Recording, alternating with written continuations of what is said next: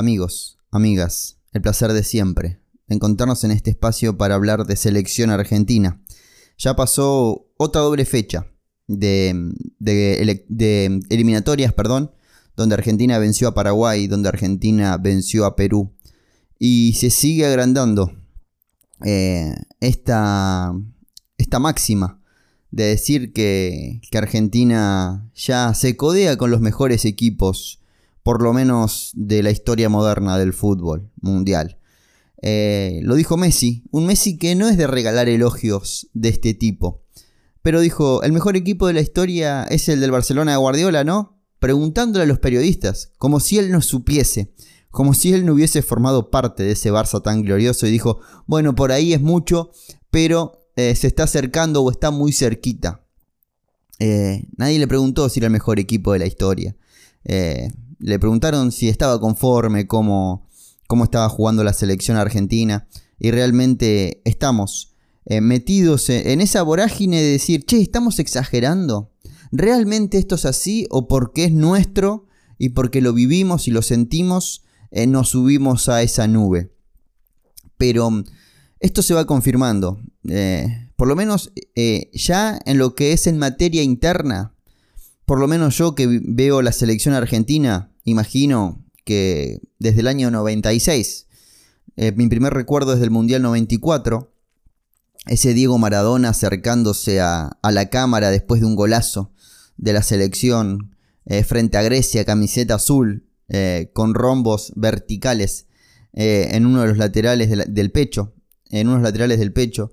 ese es mi primer recuerdo, año 94, escuela número 18, un televisor de 20 pulgadas, 300 alumnos, eh, primera hora, creo que fue a la una del mediodía, a la una de la tarde, que, mm, que nos encontrábamos con ese partido y, un par de profesores cerquita del televisor para ir anunciándole a los 300 alumnos que estaban eh, más atrás lo que estaba sucediendo. Así vivimos un poquito el Mundial 94. Y ya de ahí es como que eh, la continuidad con la selección argentina por lo menos en, mi vida ya, ya apareció, independientemente de que después me dedique a esto, ya había obviamente una conexión con, con este club, por decirlo de alguna manera. Eh, y no recuerdo en todo este tiempo una selección que juegue así. Porque he visto eh, selecciones que hayan jugado muy bien. La de Bielsa jugaba muy bien. La de Peckerman en el Mundial 96 jugaba muy bien. Eh, los más nuevitos te pueden decir que la del Tata Martino tuvo una Copa América que jugó muy bien. Pero acá no estamos hablando de que esta selección jugó muy bien un par de partidos. A la selección argentina eh, jugó una Copa América no muy bien, pero consiguiendo resultados. Y después de la Copa América, ya sin la mochila de, de tener que ganar algo, empezó a jugar muy bien. Así que podemos decir que desde septiembre del año 2021 que esta selección juega bien al fútbol. No recuerdo eh, una selección que juegue. Una selección argentina seguro. Que, no hay. Que haya jugado más de dos años bien al fútbol y, y esto continúa. No es que nos encontramos con un mal partido. Entiendo que me pueden decir, y el partido con Arabia no se jugó bien. El partido con Arabia fue raro. Fue raro desde todo sentido. Arabia hoy no le puede ganar a nadie. El último partido que ganó Arabia fue el de Argentina. Eh, fue eh, la excepción a la regla, ese partido con Arabia. Así todo, todavía queda la duda con VAR, con VAR semiautomático, con eh, Televín, lo que quieran. Todavía queda la duda si Lautaro Martínez estaba fuera de juego o no en esa jugada de, de Arabia Saudita y todo hubiese cambiado. Porque ya era ponerse 2 a 0 y ya iba a ser imposible para los árabes. Pero bueno, menos mal que llegó esa derrota porque tocamos suelo en el primer partido y, ya después eh, continuamos como veníamos jugando porque alguien podía pensar, bueno, perdiste contra Arabia, el rival más fácil que tenía en el grupo, eh, vas a empezar a jugar más o menos, ¿no? Argentina ya contra México empezó a jugar muy bien. Eh, sobre todo después del gol de Leo eh, contra México, ya, ya volvimos a jugar muy bien. Em, y después la comparación nace hacia afuera. Eh, che, ¿cuál? La Francia que salió campeón en el 2018 y fue finalista en el 2022. Nos tenemos que ir a la Holanda del 74. Nos tenemos que ir a la España del 2010. sí, Sí, alguno puede opinar que, no estamos a la altura de ellos, pero ya la discusión está. La selección argentina de Lionel Scaloni marcó una época.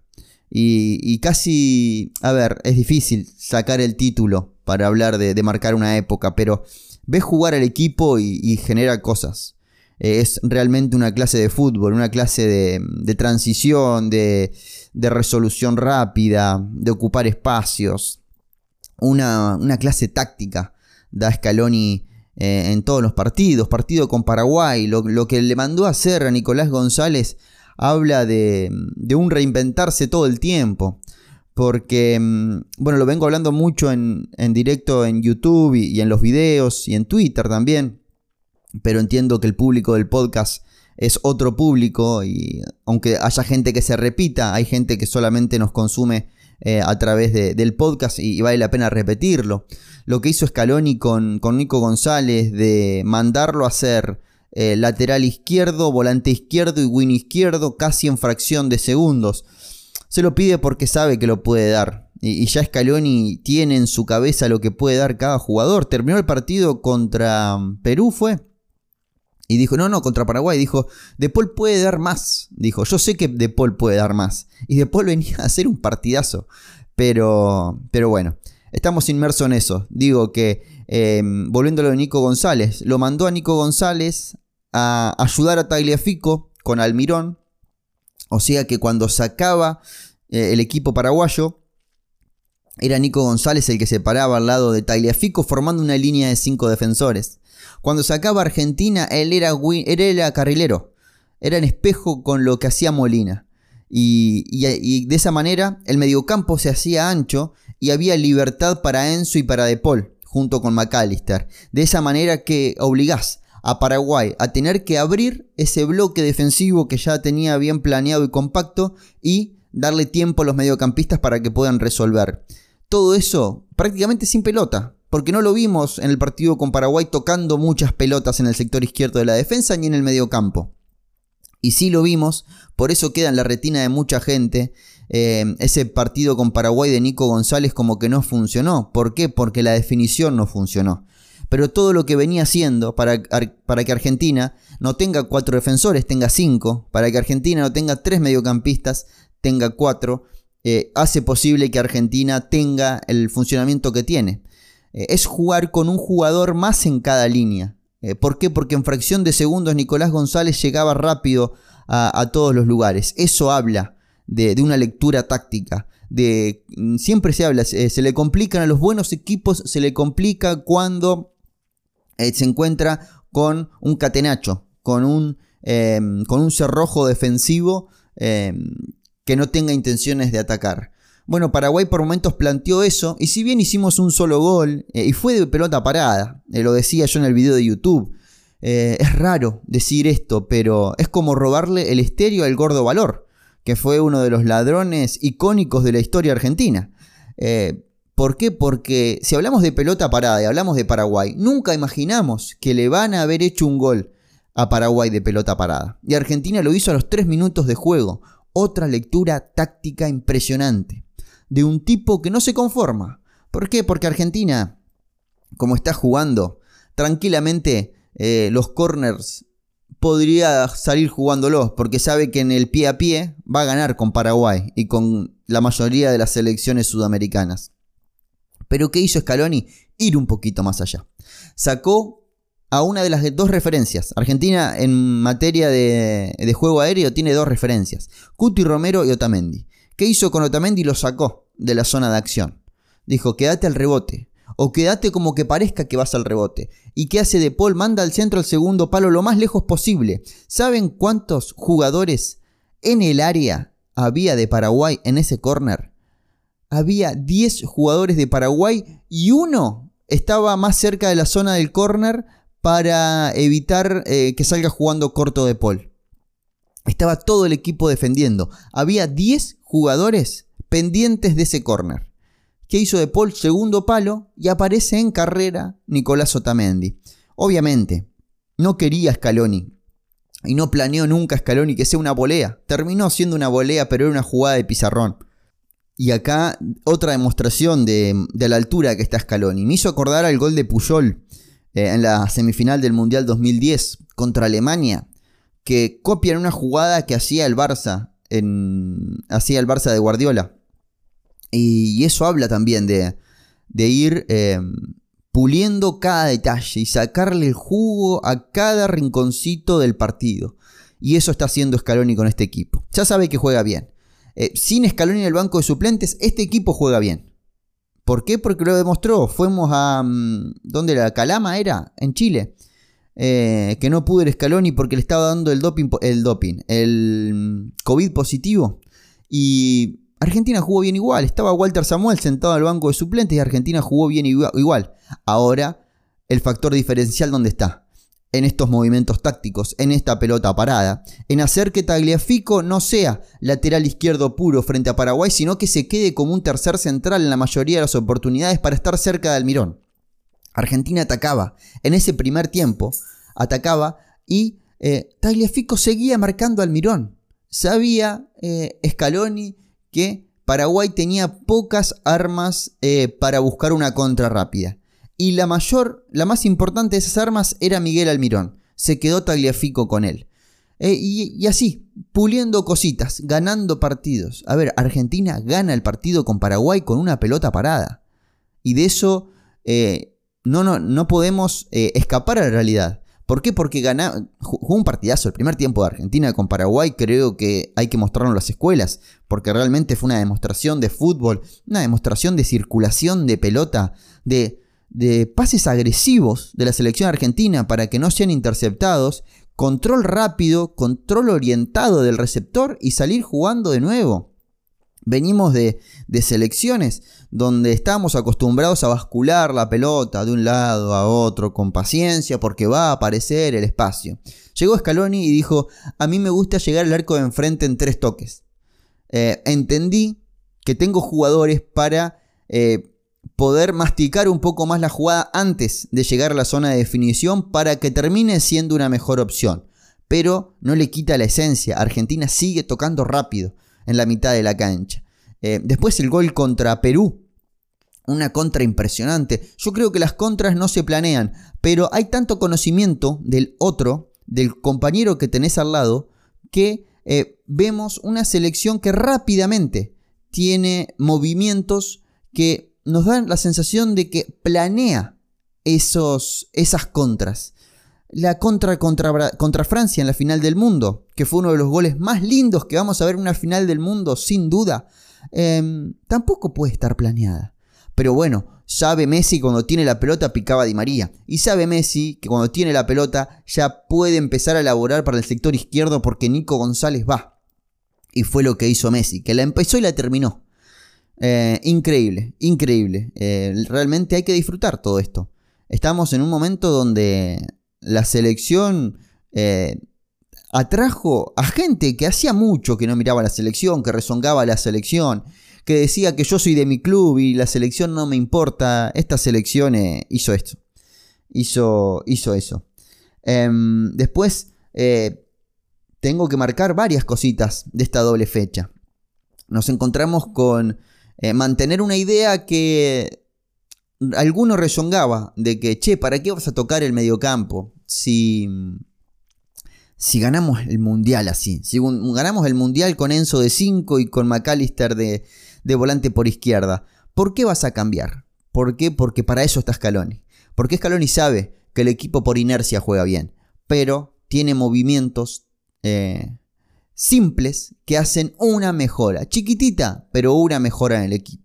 Repitió eso que en el primer partido con Ecuador no nos pareció que había sido tan bueno. Quizás en el segundo partido de mm, frente a Bolivia se vio una mejora y ya se confirma en el tercero y en el cuarto. Enzo juega más liberado por izquierda y McAllister cumple con otras características la función de ser 5 y puede utilizar más el envío largo. Enzo tiene más el arco entre ceja y ceja que McAllister quizá. Y si bien lo de McAllister en el Mundial fue una locura, eh, creo que poder explotar a Enzo en ese sector puede ser importante. Vimos un Enzo que contra Perú Por momentos se paraba al lado de Julián Álvarez. ¿Por qué? Porque tenía libertad. ¿Qué le permite a Enzo eso? Que Nico González esté bien abierto a su lado. ¿Para qué? Para que se lleve marca y él tener la libertad de dar 5 metros hacia adelante y pararse muchas veces como enganche, incluso hasta como doble 9, para estar cerca, cerca de la definición. Incluso termina siendo una de las asistencias del partido. Eh, después, eh, McAllister de 5 dio, no sé, yo ya estoy pensando en, que el nuevo Busquets, si este chico sigue por esta, por esta senda, puede llegar a través de McAllister. McAllister, en dos tres pasos está bien ubicado. Tiene todo el croquis de, mm, de la cancha, lo tiene en la cabeza, todo el tiempo. Y después, resolución simple. Recibe, toca, recibe, toca. Pero no es que recibe, toca.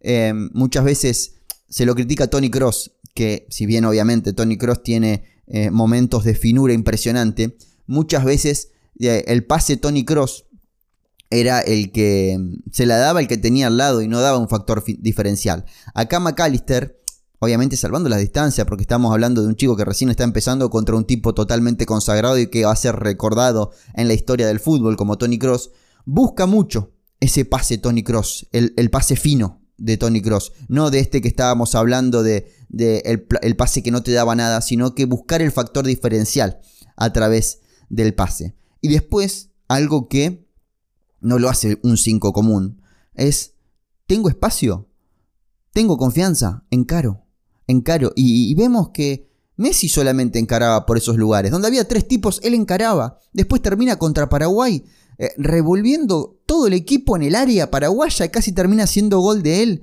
Increíble, increíble. Y es otro punto a favor de Scaloni. Y seguir insistiendo con esto de, che, McAllister puede ser 5 y, Enzo puede ser 10. Y si en algún momento lo veo que no va así, los vuelvo a cambiar. Y eso puede, puede funcionar.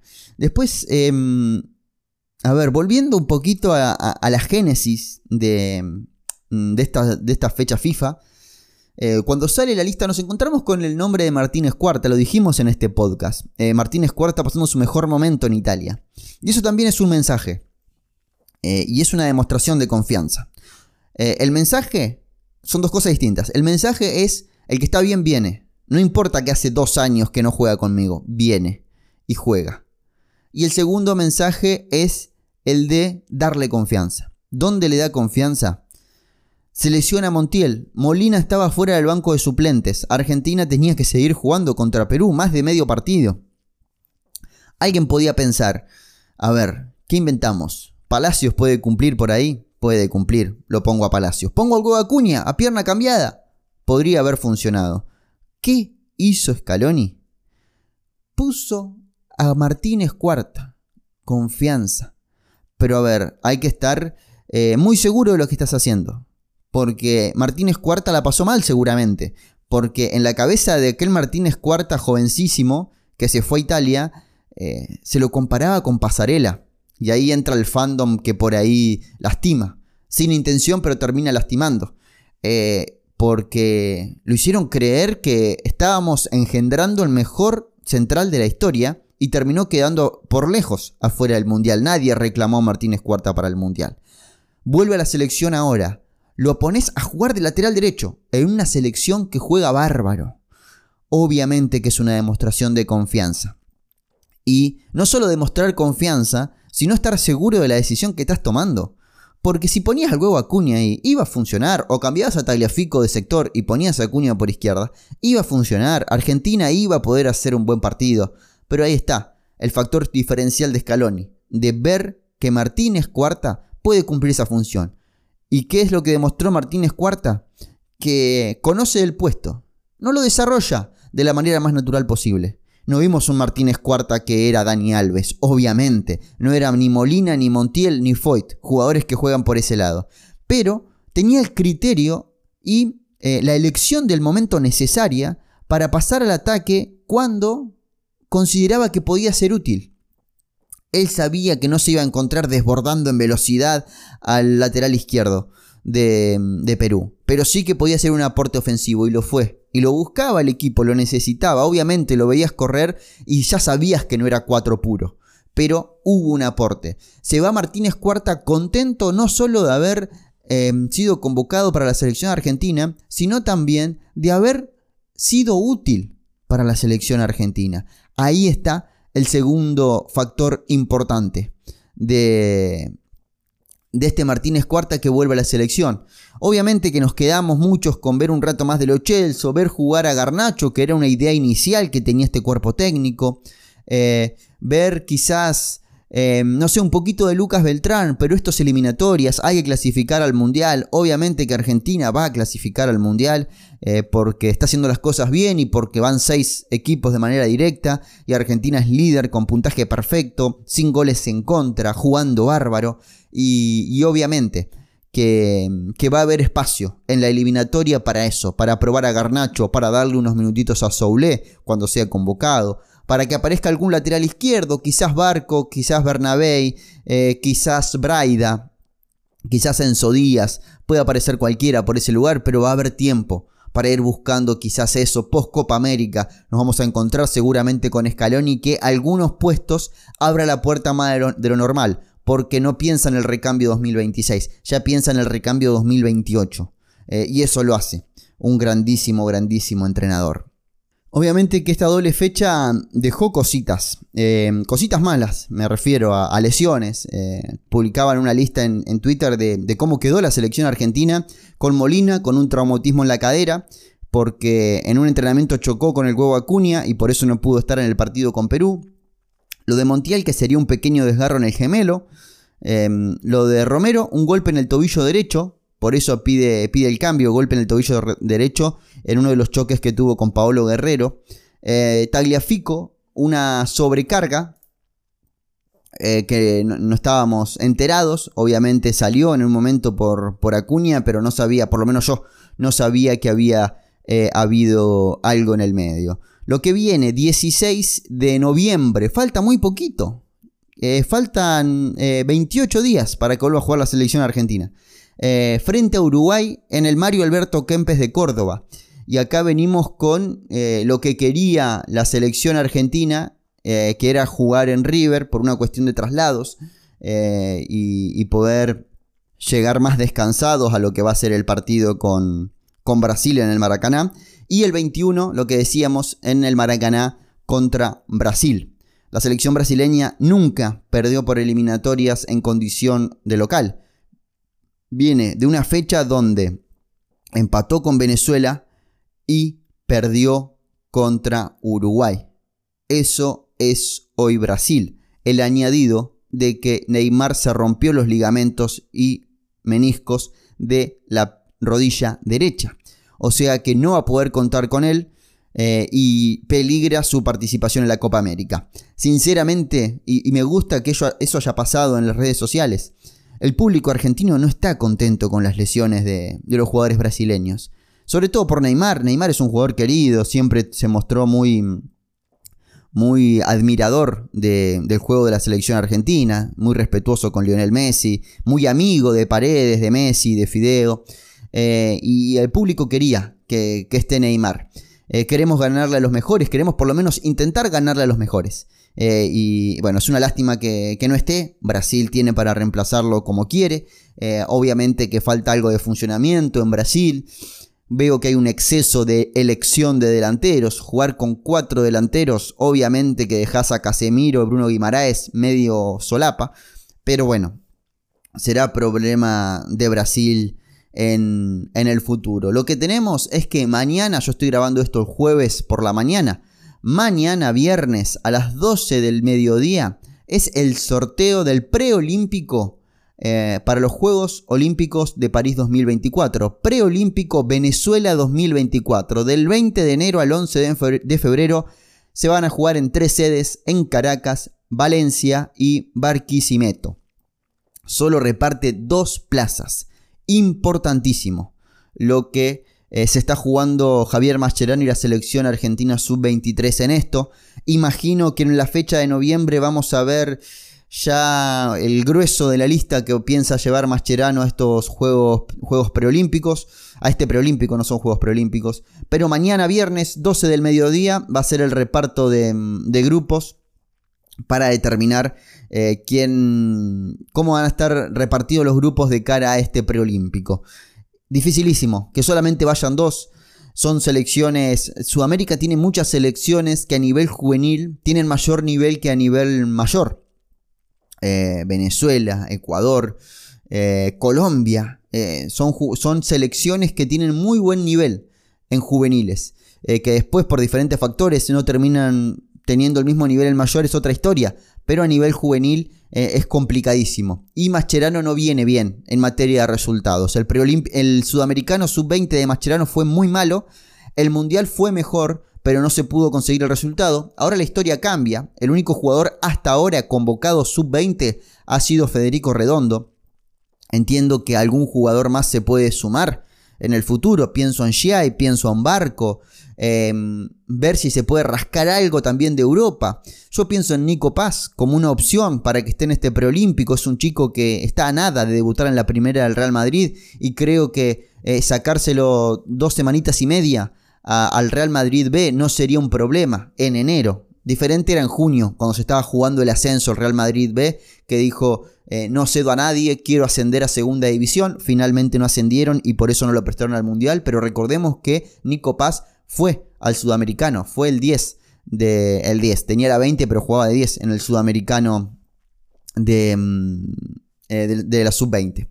Pero bueno, atentos a mañana, sobre todo a Twitter, donde vamos a estar publicando todo lo que tenga que ver con, con esto. Después la confirmación que decíamos, el 16 de, noviembre, en el estadio Mario, Mario Alberto Kempes, se va a jugar Argentina-Uruguay. Tiene que ver esto con que hay tres eh, recitales cinco días antes de que Argentina juegue este partido. Eh, creo que es el recital de Taylor Swift que se va a estar desarrollando eh, cinco días antes, hasta el 11 de noviembre, o sea que el campo no va a estar en las mejores condiciones, por eso la mudanza a Córdoba. Por eso la mudanza a Córdoba. Después, eh, bueno, comentarles que subí un par de videitos que tienen que ver con el uno por uno de la selección argentina, el análisis post partido en caliente. Voy a subir un video ahora hablando de los aciertos de Lionel Scaloni, así que eh, los invito a que también hagan el aguante por ahí. Eh, agradecerles a, los del podcast que mm, son muy fieles, sinceramente, porque no estoy subiendo muchos podcasts últimamente por cuestiones de tiempo y de superposición de eventos de materia de selección. No estamos tan presentes en el podcast como lo estábamos siendo antes, pero tratamos de hacernos este lugarcito. Agradecerles a ustedes, que son un público muy fiel, eh, también por eh, ser eh, el público que, mm, que, espera. Cada 15 días ahora estamos subiendo algún podcast, así que esperan ahí. Agradecerles a muchos de ustedes que son los que mm, hacen el aguante de manera económica, con algún aporte de PayPal, de Mercado Pago, de Cafecito, eh, con un retweet, eh, con todo eso que, que ayuda y mucho que ayuda y mucho y ayuda sobre todo para el crecimiento. Eh, hemos eh, abierto, a ver, hemos abierto las suscripciones al podcast. Eh, hay, no hay podcast exclusivos para suscriptores, pero dije, bueno, hay mucha gente que quiere colaborar, no encuentra la manera y quizás lo tiene más fácil con una suscripción al podcast que sinceramente por ahora no cambian nada. el contenido va a ser el mismo para los dos. Es parecido a lo de los miembros de, de YouTube. Los miembros de YouTube no tienen ningún beneficio extra que los suscriptores, pero realmente estamos eh, llegando a los 60, 70 miembros y, eso me pone muy contento. Dije, bueno, eh, hace poquito Spotify permitió eso de, mm, de, abrir suscripciones. Digo, dejo abierta la suscripción por si alguien quiere, quiere sumarse. A ver, eh, cositas. Ah, sub 17. La sub 17 sacó una lista para entrenar esta semana.